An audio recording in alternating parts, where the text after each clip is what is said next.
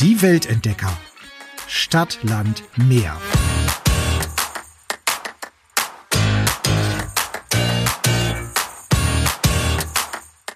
Hallo Katrin. Hi Jasmin. Heute wird's ja ganz, ganz, ganz besonders spannend. Ich freue mich ja immer, wenn wir Gäste haben. Und ähm, heute sitzen wir mit einem imaginären, leider nur, Gin Tonic. oh ja, in der Wärme. Mhm. Ach, ja, an einer imaginären Strandbar, oder? Mein, mir völlig egal wo. Hauptsache Wärme und ähm, ein gutes Gespräch. Mhm. Und davon gehe ich aus, weil es ja immer irgendwie so ist, wenn sich äh, die Traveler so irgendwo auf der Welt begegnen, in irgendwelchen ähm, ranzigen Absteigen, Airbnbs, an irgendwelchen tollen Stränden, ähm, in irgendwelchen Strandbars oder ja, wo man sich halt sonst so trifft, äh, wenn man unterwegs ist. Witzigerweise gibt's immer die gleichen Fragen. Wo kommst du her? Was hast du auf deiner Reise schon alles gesehen und wo geht's als nächstes hin? Das ist irgendwie so das, was, was man und, so alle und, immer fragt. Ja, genau. Und dann, wenn du so ein bisschen im Gespräch bist und merkst, okay, derjenige tickt ähnlich wie ich, dann was kann ich mir sparen? was sollte ich auf keinen Fall machen? Finde ich ist auch immer noch eine sehr gute Frage. Also im Prinzip unser Podcast, oder? Ja, im Prinzip machen wir nichts anderes. Und heute sind wir äh, zu dritt. Wir freuen uns sehr. Wir haben ähm, ja eine, eine Dame zu Gast, die ähm, oh, schon mega, mega, mega viel gereist ist. Äh, und zwar in erster Linie geht es heute um Afrika. Lena Wendt. Äh, erstmal hallo, liebe Lena. Wie schön, dass du bei uns bist. Hallo, danke, dass ich dabei sein darf in eurer, ich weiß nicht, ob wir jetzt an der Absteige oder am Strand sitzen. Lieber, Lieber am nicht. Strand. Lieber am Strand. Mehr, also. Genau, also ich, ich sehe uns gerade auch an, an, einer, an einer coolen Strandbar irgendwie sitzen. Ähm, die muss auch gar nicht irgendwie stylisch sein, die kann ganz, ganz einfach sein. Und wir treffen dich da, liebe Lena, und dann wollen wir ganz viel natürlich wissen. Zum einen, ähm, du lebst ja nicht in Deutschland, ne? Nee, also wir, ich bin gerade aus Marokko dazu geschaltet. Ach, wie cool. Wo denn Marokko? Ähm, ich bin in der Nähe von Agadir, das heißt Aurea Banana Village. Und äh, ja, also ich schaue gerade aufs Meer. Hinter mir sind die Bananengärten. oh, genau so stelle ich mir das auch gerade vor. Das klingt ich gut. da mit dir. Ich, ja, äh, ich, ich bin dabei. Nimm mich dabei. einfach mal dahin. Always welcome. Äh, und da sehe ich schon äh, ja äh, eine eine weite Reise. Ähm, vor allem mich interessiert es einfach, wie du dahin gekommen bist. Du bist ja äh, ne, äh, ja Journalistin. Du bist Fotografin, du hast, ähm, du machst Yoga-Retreats und so weiter und so fort. Also machst sehr, sehr viel, bist sehr breit gefächert. Also ein bisschen haben wir uns schon unterhalten hier an unserer imaginären Bar beim imaginären äh, Gin Tonic. Ähm, mega, mega spannend. Und du hast ja vor allem äh, jetzt erst ein Buch rausgebracht. Und zwar Danke Afrika, weil Afrika dich so sehr gepackt hat. Was mhm. ist denn so das Besondere für dich in Afrika? Es ist so unfassbar groß. es gibt so eine große Diversität an Menschen, an Kulturen, an Ländern, an, äh, an Essen, an, an Tieren, an, an Themen, an Landschaften. Es ist, und es ist halt, ich glaube einfach für mich gefühlt eine andere Energie. Also ich bin auch in anderen Ländern gereist. ich weiß, glaube ich, in 50 Ländern, 25 davon waren auf dem afrikanischen Kontinent, aber wow jedes Mal, wenn ich woanders bin, denke ich mir, ach, das ist ja total schön, aber warum bin ich nicht gerade eigentlich in irgendeinem anderen Land auf dem afrikanischen Kontinent? Weil die, diese, ich glaube, für mich ist der Reiz diese erdige Energie dieser, dieses Kontinents einfach, ja. Also Lena, ich bin der Klugscheißer unter uns. Oha. ähm, nur vielleicht für alle Zuhörenden. Äh, also zum ersten, kann heute sein, dass es ein bisschen mit dem Ton Probleme gibt, weil wir natürlich ne, doch nicht ganz äh, so nah beieinander sitzen. Und zum zweiten, ähm, insgesamt hat Afrika 54 anerkannte Staaten. Ähm, anerkannt ist, glaube ich, in Afrika gar nicht so unwichtig, oder? Ja, Mhm. Ja, ich meine, gerade in Marokko, ne? Also ich meine, wir haben ja seit Jahren hier den West- und-Sahara-Konflikt. Da geht es, glaube ich, auch gerade wieder ganz gut rund. Ähm, ja, anerkannt ist nicht so selbstverständlich. Ja, aber wenn du sagst, von 54 hast du die Hälfte schon gesehen, wo mhm. ist es denn am schönsten? um, ähm, also Jasmins Antwort kenne ich, die kennt jeder, der die Südafrika-Folge bei uns gehört hat. Ein Lieblingsland, Lena. Aber du als Insiderin? Also ich würde ja behaupten und ich würde auch behaupten, das kann jeder Reisende unterschreiben, es ist da am schönsten, wo wir die schönsten Begegnungen haben. Äh, das heißt, du könntest quasi ja am schönsten Traumstrand sitzen, aber wenn du eine unangenehme Erfahrung hast, würdest du nicht behaupten, dass es da jetzt am schönsten war. Ja. Ähm, für mich war es in allen Ländern unglaublich schön. Landschaftlich gefällt mir Sierra Leone unglaublich und auch menschlich. Also in der Kombination ist es dadurch sehr, sehr hoch im Ranking. Äh, Elfenbeinküste. Ich mhm. liebe das Essen. Ich finde die Ivora sehr höflich. Ähm, ich mag die Kultur und es ist wunder, wunder, wunderschön.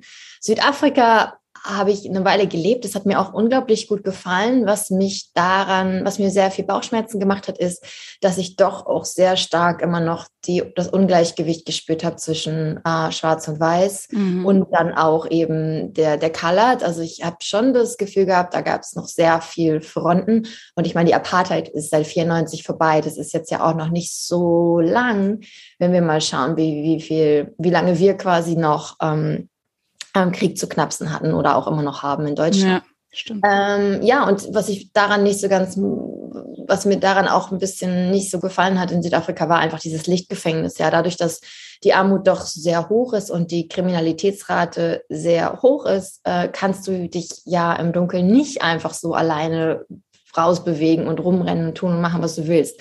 Das fand ich in Westafrika wesentlich entspannter. Okay, das ist gut zu wissen. Man muss jetzt aber natürlich auch sagen, dass ich in Afrika gar nicht so sehr rumgekommen bin. Deswegen kann ich natürlich Südafrika äh, schön als, als erstes Land in Afrika sagen, äh, das ich am tollsten finde oder ja, sogar weltweit, muss ich wirklich sagen. Ähm, aber das ist schon mal gut zu wissen, dass die Sicherheit tatsächlich in Südafrika nicht so hoch ist wie im Westen. Das hätte ich jetzt gar nicht gedacht. Ja, oder in Ruanda zum Beispiel, ne? also Ostafrika. In Ruanda kannst du wunderbar alleine reisen, du kannst allein als Frau hitchhiken, ist überhaupt kein Problem. Ähm, wow. Ja. Wie kommt man denn, wenn man aus Hamburg kommt, also entschuldige, ein Fischkopf ist, darauf, dass man ähm, jetzt einfach mal nach Afrika geht und sich in diesen Kontinent so sehr verliebt, wie ich glaube, das haben wir jetzt nach den ersten paar Minuten mit dir ähm, schon gehört. Wie, wie kam es denn dazu? Also ich glaube, schuld ist meine Mama. Die, Die, Mütter sind immer schuld. ich behaupte das einfach mal. Meine Mama und vielleicht auch noch was Tieferes, aber meine Mama hat als Kind immer Dakteri geguckt mit ihrem großen Bruder zusammen. Meine auch. Sie hatte dann irgendwie so einen Stoffschimpansen und in ihrem Kopf war immer, irgendwann fährt sie mit ihrem großen Bruder mal nach Kenia und schaut sich das halt an. Und äh, genau, ich habe diesen Stoffschimpansen geerbt und auch diesen, diesen Wunsch, mir das anzuschauen, weil sie hat es tatsächlich erst zu ihrem 50. Geburtstag in Angriff genommen. Und äh, also ich bin bis dorthin dann halt schon wesentlich öfter aufgebrochen und habe mir, hab mir den Kontinent angeschaut. Und ich kann, also das wiederholt sich dann ja jetzt wahrscheinlich, wenn ich es nochmal sage, aber diese Energie, ich weiß nicht, jeder, der reist, kennt das wahrscheinlich, wenn du ähm, mit dem Flugzeug fliegst und irgendwo ankommst und die Flugzeugtüren gehen auf und du gehst die Treppe runter und du hast deine Füße das erste Mal im Boden und du riechst die Gerüche und du fühlst die Energie. Das ist in jedem Land anders. Und auf dem afrikanischen Kontinent habe ich jedes Mal das Gefühl, nach Hause zu kommen. Egal in welchem Land. Und das ging mir nicht so, wenn ich nach Australien geflogen bin, nach Neuseeland, nach Asien, Kuba, Panama, das war jedes Mal anders. Also das ist einfach eine andere Energie. Mhm. Es heißt ja immer, in Asien ist so das Einsteigerland Thailand. Das ist so das Einfachste, um dort zu reisen. Was würdest du denn sagen in Afrika? Was ist denn da so das Einsteigerland? Ich hätte jetzt Südafrika gesagt, aber vielleicht hast du eine andere Meinung. Also ich glaube, wesentlich leichter ist es in Ghana mhm. oder auch Gambia. Mhm. Ähm, Gambia ist halt furzklein. Das haben die so bemessen, mhm. dass Kanonenkugel von der einen Seite zur anderen geschossen haben und das ist dann die Breite von Gambia.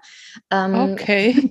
Vorstellen, das kann man wirklich sehr einfach bereisen. Es ist englischsprachig, es ist sicher, weil es halt keine maßlos endlos großen Rohstoffe hat, die man ausplündern kann. Also dadurch mhm. ist es auch politisch sehr ruhig. Ähm, Ghana ist ähnlich und ähm, ja, es gibt halt sehr, sehr, sehr, sehr viele auch deutsche äh, Volunteers da. Dadurch gibt es eine ziemlich erschlossene Infrastruktur. Und du triffst eben auch andere Reisende. Das hast du halt in manchen anderen, manchen anderen Ländern nicht so häufig. Ne? Da bist du dann auch schon alleine unterwegs. Also als ich in Djibouti war oder auch als ich in Äthiopien unterwegs war, ähm, da, das ist halt nicht so, dass du dann so eine Hostelkultur hast oder so, wie dann eben sich mittlerweile in anderen Ländern integriert hat, so, ne? dass mhm. du halt weißt, okay, wenn ich jetzt alleine unterwegs bin, ich muss nur in dieses Hostel, dann treffe ich auf jeden Fall irgendwelche anderen Reisenden. Das hast du halt in vielen afrikanischen Ländern nicht so in der Form. Und Südafrika, ja, ich verstehe, was du meinst, eben dadurch, dass sie halt touristisch sehr gut aufgestellt sind. Du kommst sehr einfach von A nach B, eben du hast Unterkünfte, wo du andere Reisende triffst, du hast ja. B. Es ist sehr fortschrittlich, es ist sehr modern, es gibt eine Mittelschicht. Ähm, das, das macht natürlich einen großen Unterschied und dieses eben dieses, dieser, diese Mittelschicht existiert in ganz, ganz vielen afrikanischen Ländern eben schlicht und einfach nicht. Da kannst mhm. du halt in Absteigen schlafen oder du zahlst halt richtig viel Kohle für ein ganz teures Hotel, da wo es halt Rohstoffe gibt, da wo halt ähm, Konzerne hinkommen, um eben nach Öl zu schauen oder und so weiter. Ja. Mhm. Gibt es irgendwas, wo du sagst, boah, das ist so Touri-mäßig überlaufen, lass das mal, das ist nicht Afrika? Ich glaube, das sind eher Abschnitte. Äh, und momentan wird es wahrscheinlich, wird es einem wahrscheinlich nicht passieren, dass man in ganz viele Touristen reinrennt. Aber ähm, ich bin durch viele Länder gereist, als Ebola ein großes Thema war. Dadurch war es eh sehr einsam und ist es, glaube ich, immer saisonabhängig. Also zum Beispiel, wenn du jetzt in den Senegal fliegen würdest, ähm, zur Hochsaison, wo die Franzosen alle Urlaub haben, dann würdest du wahrscheinlich an der Petit Côte äh, Nähe Dakar denken, ach du Scheiße. Aber wenn du außerhalb der Saison dorthin fährst, bist du vielleicht der, die einzige Person dort am Strand. Und das kann dir halt hier in Marokko genauso passieren. Also in der Wintersaison ist es normalerweise voller europäischer Touristen zum Surfen, gerade in den Surfregionen. Im Sommer ist es hier voller Marokkaner, da wo ich bin, weil das hier das beste Klima ist. Also aber tendenziell, ich hatte das eigentlich nur ein einziges Mal, dass ich einen ziemlichen Schock, na, zweimal. Einmal habe ich in Marrakesch einen ziemlichen Schock bekommen, weil ich war dreimal in meinem Leben in Marrakesch zu verschiedenen Zeiten und einmal war es wirklich so voll und halt auch wirklich voller Deutscher, dass ich das Gefühl hatte, ich bin mit meinem Nachbarn gerade hier und wir waren mit dem Auto gefahren. Das heißt, du hast dann wirklich das Gefühl, du hast Strecke gemacht, du bist weit weg von zu Hause und kommst nach Marrakesch und jeder spricht Deutsch. Und das war schon irgendwie ein bisschen hart. Da habe ich das auch nicht länger als eine Stunde ausgehalten. Ähm, und einmal war das wirklich, als wir in Westafrika unterwegs waren, eben zwei Jahre. Ähm, zu dem Zeitpunkt waren wir, glaube ich, elf Monate unterwegs, kamen nach Ghana äh, und plötzlich war alles voll mit deutschen Volontären an einem bestimmten Strand. Also das hast du auch nicht in ganz Ghana, sondern eben an diesem einen bestimmten Strand. Ich glaube, es war auch das Wochenende, wo dann viele Volontäre dann mal frei hatten. Aber das war dann auch schon so ziemlich, oha, es ist so irgendwie gerade eben noch äh, in der Elfenbeinküste und irgendwie äh, ganz alleine und plötzlich in Ghana und alles voller Volunteers. War schon ein bisschen befremdlich. Aber Genau, du kannst dann, wenn dich das denn stört, ja auch woanders hin. Ich sage ja nur Kap der guten Hoffnung. Dieses eine Schild, an dem sie halt einfach Schlange stehen und man kennt nur so dieses eine Foto, äh, an dem eben ein, eine Person hinter diesem Schild steht. Ja, auch so ein bisschen gewöhnungsbedürftig. Jetzt haben wir schon so viel über diese äh, Südafrika-Folge gesprochen. Also wenn ihr euch für Afrika interessiert, hört euch unbedingt nochmal die Südafrika-Folge an. Und wir haben noch eine zweite Afrika-Folge, da geht's um Tansania. Da waren jetzt leider weder Katrin noch ich. Ähm, da hatten wir nämlich auch einen Gast. Da ging es so ein bisschen um die Reise des Lebens. Also so, ähm, ja, Florian Schrei, ein äh, Kollege von mir, der wirklich erzählt hat äh, über eine Reise, die, für die er ganz viel gespart hat und man mit seiner ganzen Familie halt in Tansania unterwegs war. Tansania hast du auch bestimmt schon gesehen, oder? Ja, ich bin äh, durch Tansania aber eher ein bisschen durchgefahren. Da war mhm. ich gerade unterwegs von Kenia. Genau, ich wollte gerne ähm, nach, doch, ich war in Tansania in Dar es Salaam und ich wollte gerne nach Sansibar, weil ich hatte Geburtstag mhm. und habe mir gedacht, ich verbringe meinen Geburtstag auf Sansibar. Und dann bin ich ähm, durch Tansania quasi durch, von Kenia nach Tansania, nach Sansibar und dann bin ich am Ende wieder durch Tansania hochgereist Richtung Kenia, um von dort aus zurückzufliegen. Bin also auch am Kilimanjaro vorbeigefahren. Mm. ja, ist wunderschön. Richtig, richtig schön. Ich fand es auch lustig, dass du gerade sagst, dass es bei dir eben am, am Kap der guten Hoffnung äh, Schild so voll war. weil ich war die Einzige da. Nicht wirklich, nicht ja, wirklich. Aber es war okay. eben auch 2008, ne? und das meine ich halt, du weißt, das ist, mhm. ja, glaube ich, sagen, da, da wirst du es total leer haben oder da wird es mhm. natürlich, momentan auch, glaube ich, einfach hip, ne? Wir haben äh, ein Foto gepostet, äh, Instagram versus Reality. also da standen schon einige Menschen, die da einfach äh, angestanden haben für ihr Foto. Aber das hat man ja trotzdem immer mal wieder auf der Welt. Wow. Die wissen halt über alle, wo es schön ist, ne? Sowas aber auch. Ja, aber ich Lena, glaube, das liegt auch an uns, ne? Also dadurch, dass wir das so, so weiter erzählen. Stimmt. Ist doch aber auch schön. Teilen ist doch was Schönes. Das ist richtig. Lena, sag mal, was waren denn deine ersten wirklichen Eindrücke? Also wann warst du das erste Mal in Afrika und wie hat sich das so das, das erste, der erste Kontakt angefühlt? Weil es ist ja eine Liebesbeziehung quasi zwischen dir und dem Kontinent. Mhm. Und so, wann hattet ihr so euer erstes Date? Das war tatsächlich äh, während meines Studiums. Da bin ich für mein Praxissemester nach Kapstadt gezogen und äh, habe dort meinen Abschlussfilm gedreht über eine Zauberschule in Kailicha. Das ist eines der Townships. Und ähm, es war wahnsinnig eindrücklich, weil ich weiß nicht, wie es bei euch ist, aber ich bin immer aufgewachsen mit äh, Kleiderspenden. Zum Beispiel alle meine alten Kleider, die gingen dann, auch wenn sie meine Schwester dann aufgetragen hatte, nach Afrika irgendwie. Mhm. Äh, oder wenn ich nicht aufgegessen habe, hat meine Mama mal gesagt, in Afrika ja. verhungern die Kinder. Mhm. Ich weiß noch, dass früher, da war Fernsehen ja sehr in Maßen noch, da gab es mal hier und da ein bisschen und dann war das aber oft so, dann irgendwie meine Oma hat immer so Spielshows geguckt und dann gab es immer so Spendenaufrufe und dann konnte man da anrufen und dann ging das an Kinder in Not und Kinderhilfen und das waren meistens Schwarzkinder. Ja, stimmt. Und äh, ich, ich bin nicht nach Afrika gefahren, weil ich dachte, ich will da jetzt irgendwem helfen. Aber ich bin schon geprägt worden, glaube ich, durch dieses Ding, dort muss Menschen geholfen werden. Mhm. Und äh, ich fand es dann äh, wunderbar zu sehen, dass sie sich unglaublich gut selber helfen können. äh, und äh, ich ganz viel von den Menschen dort lernen kann, von jedem Einzelnen. Ich meine, ich kann von jeder Begegnung lernen. Und ja, es hat mich total berührt, äh, wie ich aufgenommen worden bin.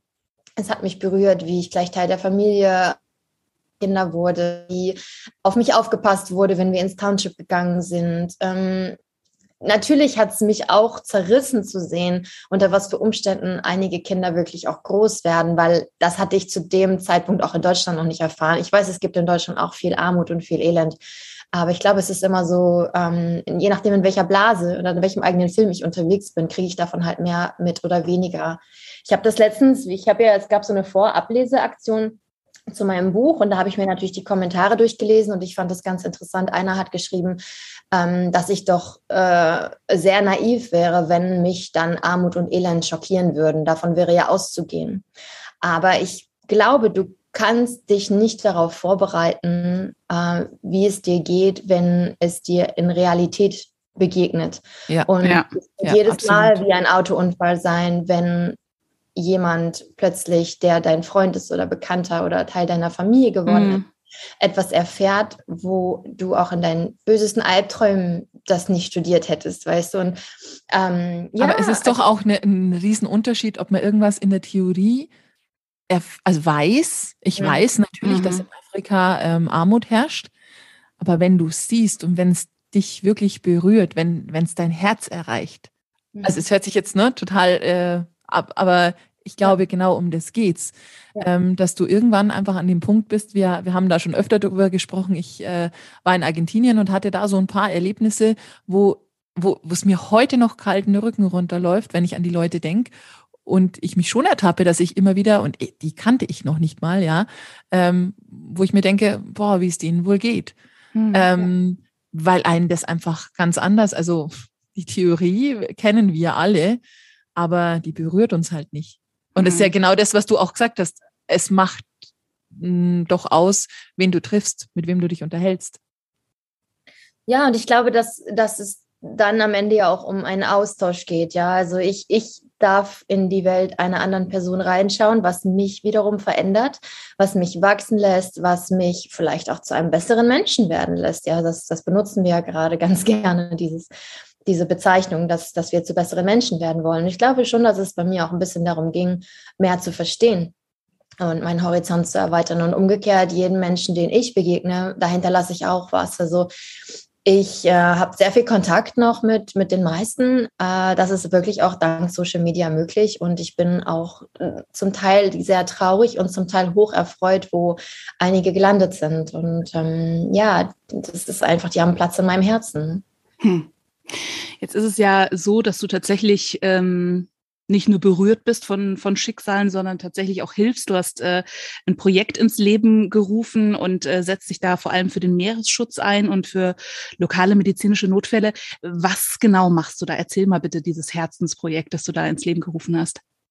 Also ähm, du sprichst gerade von unserem Dihia-Projekt in Marokko. Dihia genau. ist ähm, eine Königin der Tamasicht und sie hat ihr Volk, äh, also für ihr Volk gekämpft und sich eingesetzt. Und ich bin ja zur Zeit, als Corona losging, hier in Marokko geblieben. Ähm, ich habe gerade hier einen Retreat gegeben, alle sind nach Hause gefahren. Ich bin geblieben, weil ich mir konnte es mir nicht vorstellen, so einen Lockdown in Europa zu verbringen.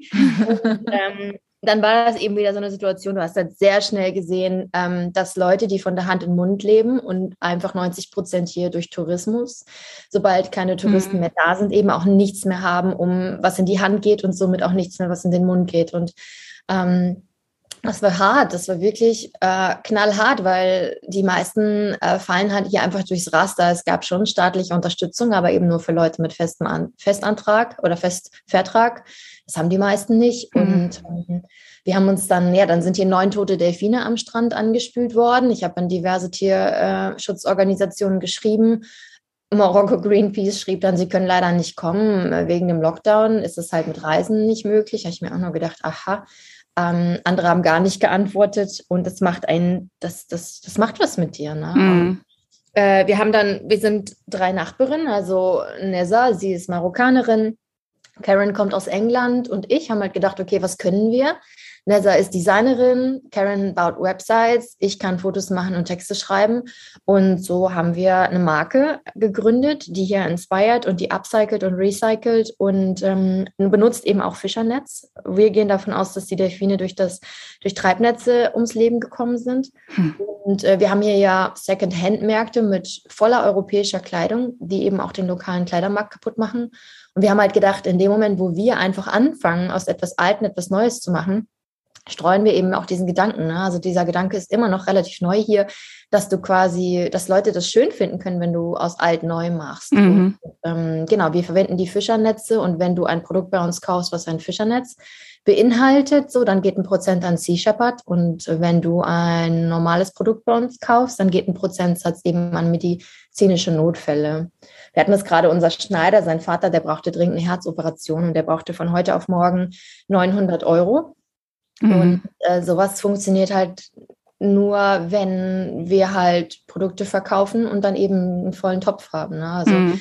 konnten ihn dann aus unseren privaten Ressourcen unterstützen, weil unser Projekt einfach noch nicht so weit ist. Aber so, so, so, so Geld ist dann halt einfach nicht da, ja. Äh, es ist auch kein Geld für einen Zahnarzt da, es ist auch kein Geld da für, äh, für, für alles Mögliche ist kein Geld da. Ne? So, und zu normalen Zeiten finden die Leute dann doch eher Lösungen äh, und unterstützen sich ja auch gegenseitig. Das ist in Marokko schon ziemlich toll. Ne? Also wenn du wirklich dringend Geld brauchst, dann ähm, kannst du einfach durch dieses, durch, durch dieses, ähm, durch den Glauben, ja, kannst du einfach, bist du dazu ein bisschen verpflichtet, irgendwie auch Gutes zu tun, andere zu unterstützen. Geld darf nicht einfach nur so gespart werden, das darf nicht einfach nur so bei dir rumliegen und für nichts verwendet werden. Also du verleihst es dann halt auch, ne? Und das mhm. ist das ist natürlich schon ziemlich cool. Ja, ich habe noch so ein anderes Projekt, das ist halt ein Surf- und Müllaufräumprojekt und zur Schule gehen in der Elfenbeinküste, aber das liegt halt erstmal brach, bis ich wieder in die Elfenbeinküste kann. Mhm. Aber cool, also für dich total gut. Ich war übrigens mal auf der Seite, ich bin sehr, sehr verliebt in diesen äh, Spiegel from the Sahara Desert. Den finde ich wunderschön. also ihr habt ja, ja mehrere der Sachen. Hat halt auch eine Geschichte. Ne? Der, der ist wirklich, wirklich wunderschön. Was, der, der hat eine Geschichte, ne? Naja, der kommt halt aus der tiefen Sahara und äh, in der Sahara wird da auch drauf getrommelt. Ne? Also du kannst ihn umdrehen und auf der ah. Rückseite ist er gespannt und dann kannst du da den als, als Musikinstrument benutzen. Wunderschön. Ja. Echt toll. Ähm, jetzt sag mal, wir, also du warst zum Studium, nach dem Studium oder während dem Studium in Südafrika. Mhm. Und dann bist du wieder nach Hamburg zurück, hast dich umgeguckt und hast gesagt, hm, Wetter ist nicht so doll, ich fahre wieder oder wie ging es weiter? Ähm, zum Zeit Südafrika habe ich sogar noch in Hannover gelebt. Also ich komme aus dem Harz ursprünglich. Ah. Bin irgendwann dann in Hamburg gelandet durch die Arbeit. Und ich bin quasi zurück in mein Studium in Hannover, musste ja auch erstmal mein Studium beenden und hatte dann witzigerweise auch, äh, ja, ich habe dann erstmal ein Volontariat angefangen beim Fernsehen und habe dann zu Zeiten des Volontariates gleich zu Beginn eine Nachricht bekommen von dem Reisebüro in Kapstadt, bei dem ich gearbeitet habe. Die wollten gern, dass ich dann mit Teil des Teams werde, halt quasi die Chefredaktion übernehme. Mhm. Und das habe ich allerdings dann erstmal abgelehnt, weil ich dachte, ich muss jetzt erstmal dieses Volontariat fertig machen. Also dieser deutsche Gedankengang. Erstmal was auf Papier. Äh, was Handfestes. Genau, bin halt äh, dann erstmal in Deutschland geblieben, konnte aber natürlich überhaupt nicht ohne, ohne den afrikanischen Kontinent sein und habe dann so hart durchgearbeitet. Ich habe wirklich 90 Stunden Wochen geschuftet und habe Überstunden zusammengenommen mit meinem Jahresurlaub und bin dann halt immer irgend, in irgendein Land auf dem afrikanischen Kontinent. Hatte so ein bisschen immer so dieses, ich hatte ja noch nicht viel Geld, dass ich dachte, okay, das Flugticket darf nicht mehr als 500 Euro hin und zurück kosten das habe ich dann quasi mit meinen Mietkosten verrechnet. Und dann äh, habe ich halt gesagt, okay, fünf Euro am Tag auf dem afrikanischen Kontinent kannst du reisen, schlafen, essen, was unternehmen. Das passt. Und habe dann einfach geschaut, für, für, für wie viel Geld oder wo kann ich denn gerade hinfliegen für diese 500 Euro. Und das hat dann quasi immer mein nächstes Reiseziel äh, in Afrika entschieden. Mhm. also bin ich dann erstmal durch die ostafrikanischen Länder getingelt, eben weil es auch englischsprachig ist, ist es natürlich einfacher als mit meinem Billo-Französisch, was ich irgendwie aus Schulzeiten noch so parat hatte, das äh, Genau, das hat, hat, ja, bin ich erstmal bis Djibouti, also quasi die ganze ostafrikanische Küste hoch und runter. Ich habe dann eine Weile auf einem Overland-Truck gearbeitet als Übersetzer, bin dadurch halt auch ziemlich rumgekommen. Und irgendwann, dann ging es nach Westafrika, aber das war dann wirklich damals zu zweit mit meinem Partner, als ähm, der eben einen, einen, Breakdown hatte, der hatte einen Burnout und äh, wollte dann kündigen. Und dann habe ich gesagt, pass auf, wir kaufen ein Auto und fahren jetzt einfach durch Westafrika bis in den Süden. und da ist ja dein erstes Buch entstanden, ne? Reiß aus. Ja, mein Buch und ein Kinofilm und das war halt alles auch total verrückt, weil das war halt auch nicht geplant. Also jetzt kurz der Werbeblock. Amazon Prime, es gibt ihn äh, zum Angucken. Ähm, kann ich nur empfehlen. Es ist sehr äh, unterhaltsam. Ich habe ihn noch nicht gesehen, aber ich liebe solche Filme. Und man fiebert so mit mit euch. Also äh, es ist wirklich, ich finde, ich finde, äh, Lena, wenn ich das so sagen darf, ich finde es so schön, weil bei euch ist es natürlich Reisen und, und neue Dinge kennenlernen und so Traveler, als Traveler unterwegs sein, aber ihr seid halt nicht so, es muss alles schön sein und es muss alles toll sein und es muss mich alles begeistern, sondern ihr guckt da halt auch mal genau hin, ne? Ja, also ich muss sagen, wir haben das auch alles ein bisschen unterschätzt, ne? wenn man halt losfährt mit einem Burnout im Gepäck, also in dem Fall Uli. Hm. Und ähm, ich dann doch auch jemand, der, der auch Probleme damit hat, wenn jemand so, sage ich mal, in so eine Abhängigkeitshaltung gerät. Und das war ja automatisch so. Also wir haben uns da echt auch so ein bisschen ungünstig bedingt. Und dann war das nicht immer so einfach auf zwei Quadratmeter 24 Stunden. Oh, das glaube ich. Sag, wir sind unglaublich gewachsen, ja. Und es war definitiv wichtig, dass wir beide zusammen losfahren. Uh, Uli ist enorm aus seiner Komfortzone gekommen. Ich bin enorm uh, mir selber begegnet, weil er mir halt sehr viel den Spiegel vorgehalten hat. Und es hat uns persönlich unglaublich entwickelt. Uh, dass der Film daraus entstanden ist und dass der so ehrlich auch geworden ist, das haben wir beide überhaupt nie geplant. Wir haben ich habe halt viel gefilmt, weil ich halt den Menschen, äh, die uns, also die ist erstmal, ich weiß nicht, ihr seid ja auch schon viel gereist. Wenn man halt so, so richtig lange reist und dann einfach so ganz viel Zeit hat, dann ist es ja auch schön, die mit was zu füllen. Und dann habe ich halt mich im Video geübt und habe dann halt für die Menschen und Projekte so Imagefilme gemacht, weil ich dachte, dann kann ich so ein bisschen was zurückgeben. Mhm. Und hatten wir, als wir zurückkamen, halt wahnsinnig viel Videomaterial. Und ich habe eine Fotoausstellung gemacht. Darüber haben wir einen Regisseur kennengelernt, Hans-Günther Bücking. Und der meinte, hey, ihr habt auch Videomaterial? Zeig mal. Dann hat er sich die ganze Nacht mit uns hingesetzt und hat das Rohmaterial angeschaut und meinte nur so, geil, geil. Hey, meine Frau, sowas sage ich nie, ist richtig geil. Und dann hat, hat er gesagt, müsst ihr was draus machen. Ne? Und dann haben wir nur dadurch eigentlich, das war dann über, über anderthalb Jahre, fast zwei Jahre nach der Rückkehr, haben wir uns dann überhaupt erst getraut zu sagen, okay, wir probieren jetzt da mal einen Film draus zu machen. Und hätte ich jetzt einen Film gemacht, hätte ich den eigentlich total einfach nur über die Menschen gemacht. So, ne? Mhm. Wir sind von A nach B gefahren und ist uns das und das passiert. Und Hans-Günther Bücking meinte halt, ey, nee, Leute, ne? Das, ihr, ihr, ihr habt dieses, wir haben halt Videotagebuch geführt. Mhm. Ich halt vor allen Dingen, weil ich auf meinen alten Reisen nie Tagebuch geführt habe und halt irgendwie immer, wenn ich zurückkam, war halt alles wie immer. Und ich dachte immer, Mann, ey, irgendwas muss sich doch verändern. Ich kann doch nicht immer nur Reisen wie so Notinseln sehen. Und ich habe jetzt mit diesem Videotagebuch gedacht, dann kann ich halt wirklich mal festhalten, was passiert eigentlich in mir? Was geht da ab? Habe ich mich verändert? Inwieweit habe ich mich verändert? Denn ich wollte dieses Mal nicht zurückkommen in dieses äh, never ending, immer wieder der gleiche verrückte Alltag. Genau, und das hatten wir halt alles. Wir hatten dieses Videotagebuch von uns beiden und dann ähm, meinte der Regisseur halt, echt nutzt das, ja. Die Menschen können viel besser nachempfinden, wenn sie mit euch mitlaufen und mit euch mitfühlen und mit ja. euch mitgehen. Wenn ihr gemeinsam eingeladen werdet auf den Tee, wenn ihr wirklich einen Breakdown habt und es einfach scheiße geht und ihr da ganz ehrlich seid, so, dann, dann sind die Menschen nah bei euch und ja, und so haben wir dann den Film, Film gemacht. Wir haben halt nichts mehr verschönert. Ja. Wir haben einfach alles so gemacht, wie es war. Toll. Ich muss ihn mir angucken. ich muss mir den Film anschauen. Wie gesagt, ich stehe sowieso auf solche Filme, deswegen, äh, also auf Reisefilme im Allgemeinen. Und ähm, ja, das ist jetzt das nächste, was ich mache. Sehr geil. Und, und Lena, weißt du, das Lustige ist, äh, umso länger wir sprechen, umso mehr äh, so Gemeinsamkeiten stelle ich fest. Jetzt also wir sind da ganz weit weg von, von deiner Professionalität und so, aber ähm, wir sind ja auch Journalistinnen, äh, Jasmin beim Radio, ich ähm, habe äh, tatsächlich auch beim Fernsehen volontiert. Ähm, wir schreiben, nein, nicht wir, ich korrigiere mich, Jasmin, ein Reisetagebuch, sehr ja. akribisch. Ja. Hat uns schon äh, sehr oft den äh, Allerwertesten gerettet, weil äh, sie weiß alles. Sie weiß einfach alles. Na, man kann sich halt an viel mehr Bild entstanden, wo haben wir den tollsten Gin Tonic getrunken. Mhm. Sie weiß einfach alles. Mhm. Ja. Und wir filmen ja auch beide. Äh, jetzt äh, längst nicht so professionell wie du.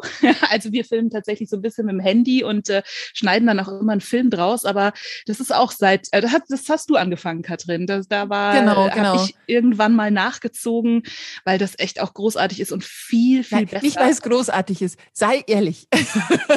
weil wir mit ungefähr einer Trilliarde Bildern nach Hause kommen ja. und die jeden außer uns beiden beide nerven, wenn wir von irgendeiner, von irgendeiner Reise zurückkommen und sagen, komm, lass uns ein Fotoabend machen. Und jeder denkt sich so, oh nee, äh, stundenlang, oh, guck, und da, und da haben wir das und da haben wir das. Und dann haben wir uns irgendwann entschieden, dass wir so einen Film machen für drei bis ja, zehn Minuten maximal.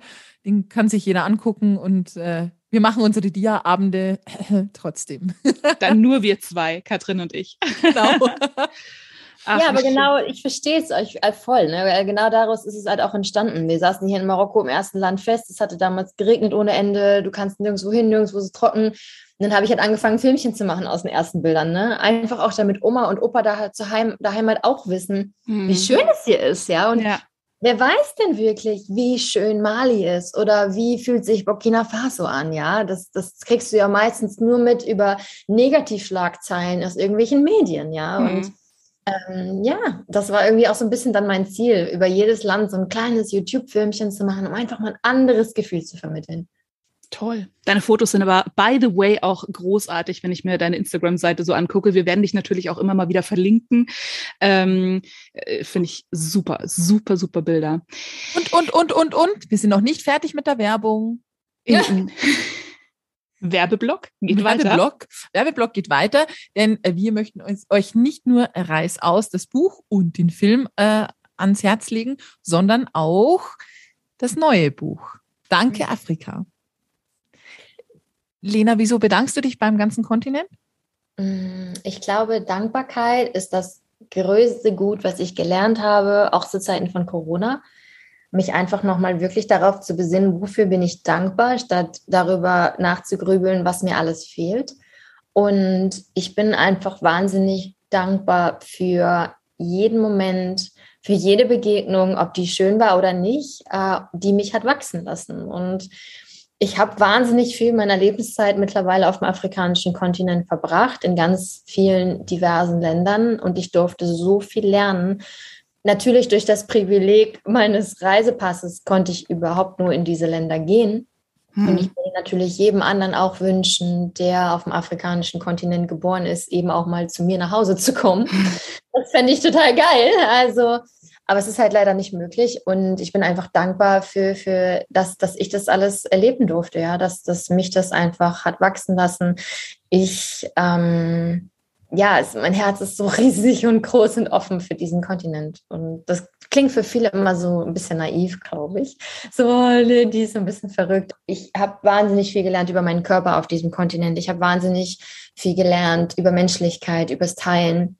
Ich habe viel gelernt eben über die Verbindung mit der Natur, uh, über Nahrung, über, über Not. Ähm, ja, das hat mich wirklich wachsen lassen.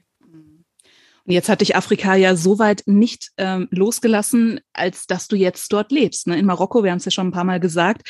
Wie kam es jetzt dazu?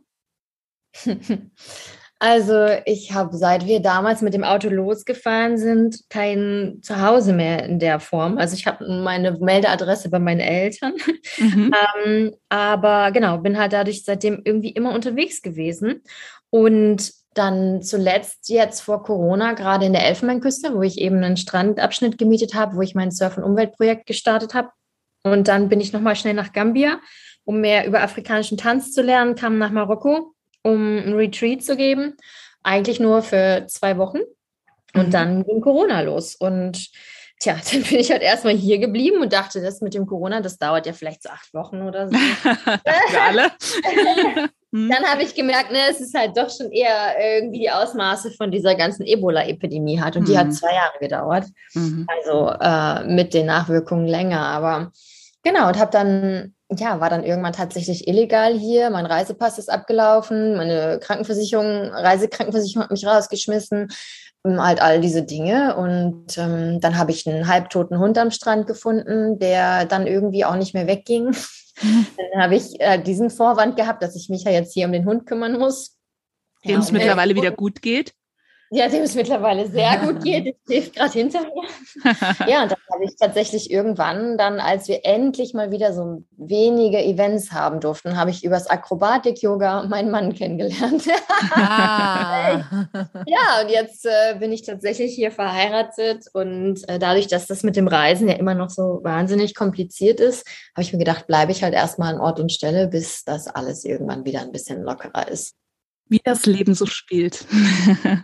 Und wie, wie viele Nachrichten hast du in dieser Zeit bekommen? Kind, komm nach Hause, du bist da in Afrika, schlechte Gesundheitsvorsorge, äh, äh, Geschichten.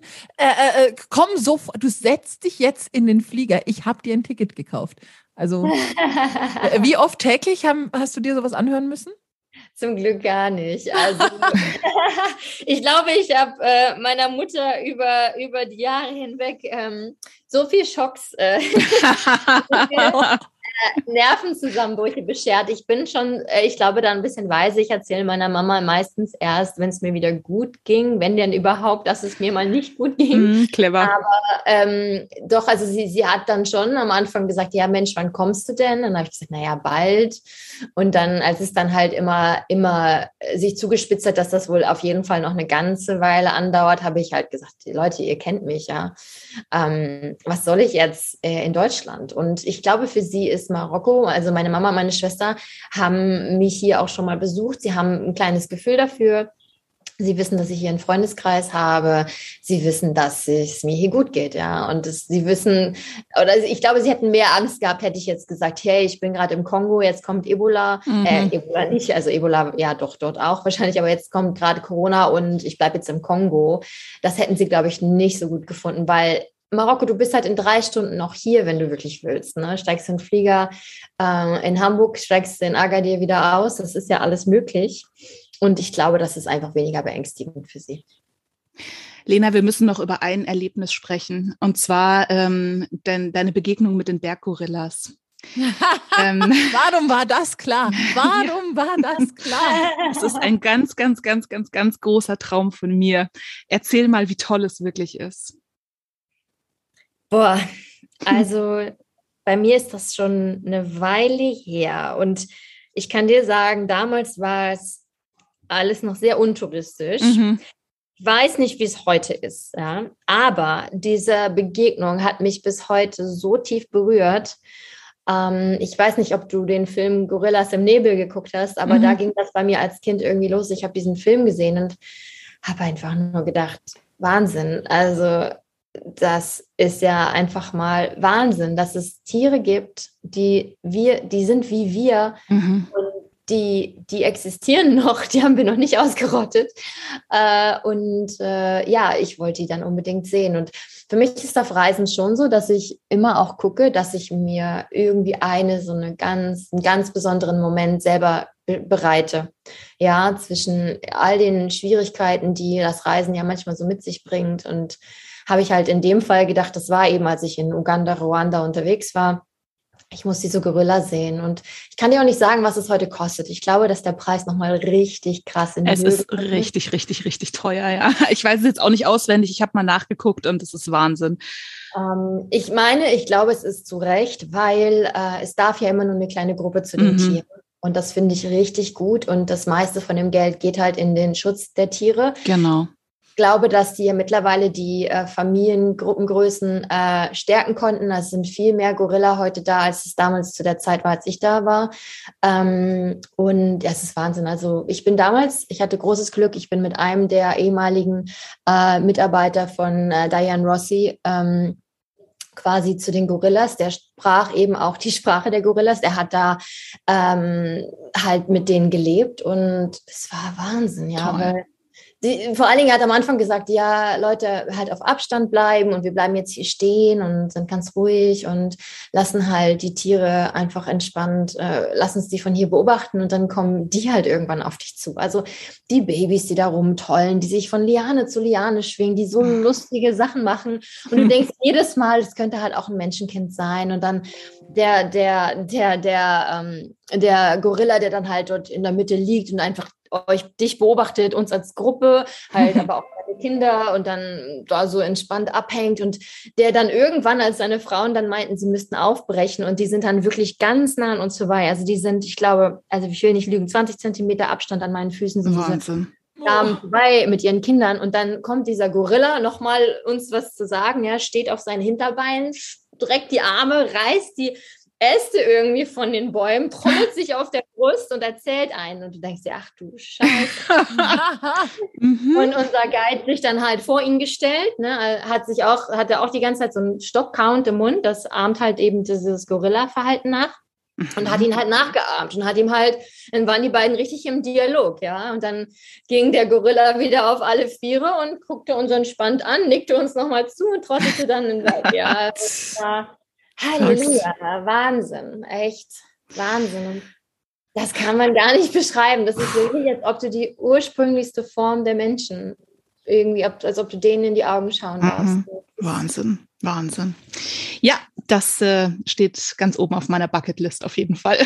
mach, mach, uns mal noch ein bisschen die Zähne, die Zähne lang. Welche drei Dinge sollten wir machen, wenn wir mal in sagen wir, wir fahren nach Afrika, was sollten wir auf unsere Bucketlist nehmen?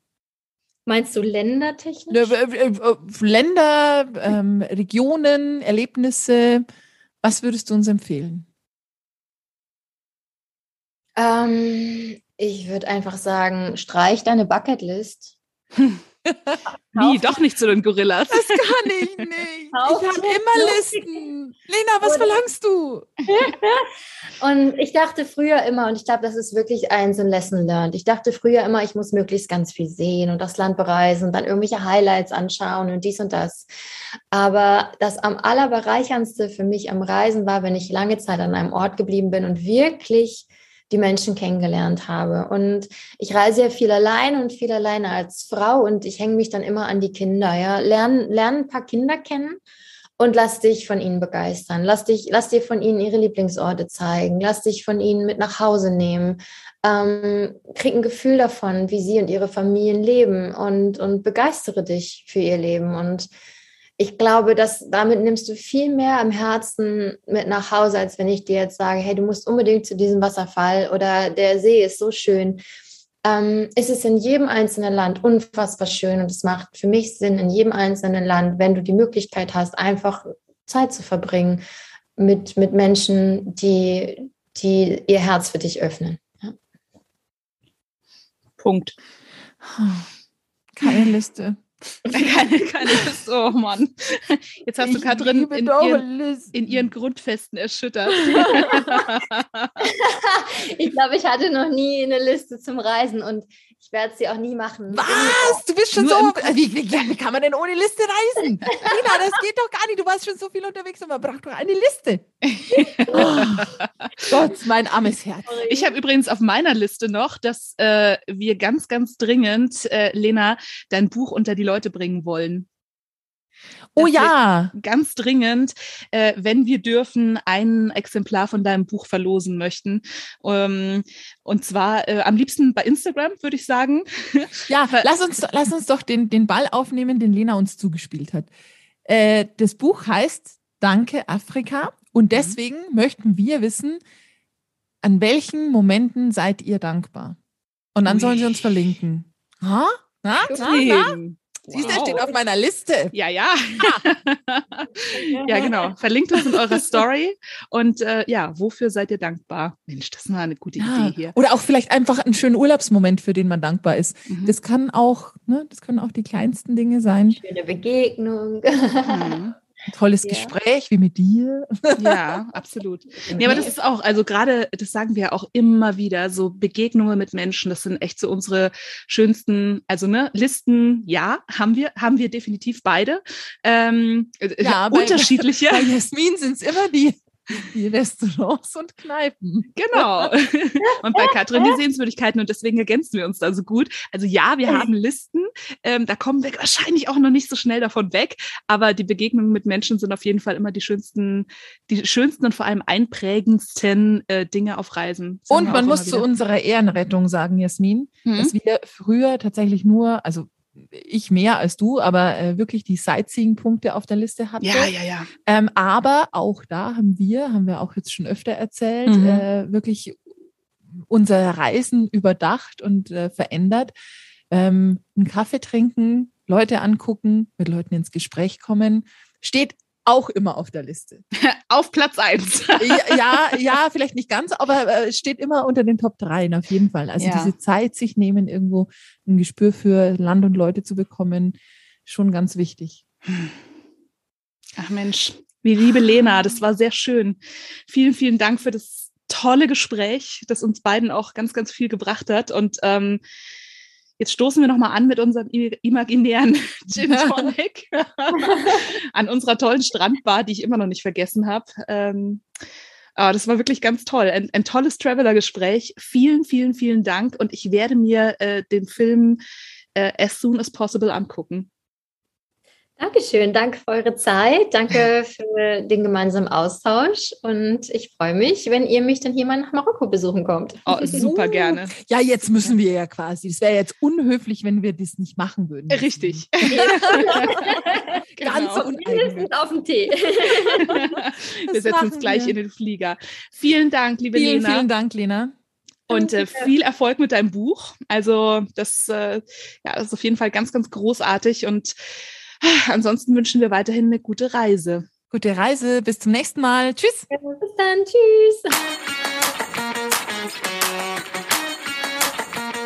Die Weltentdecker. Stadt, Land, Meer.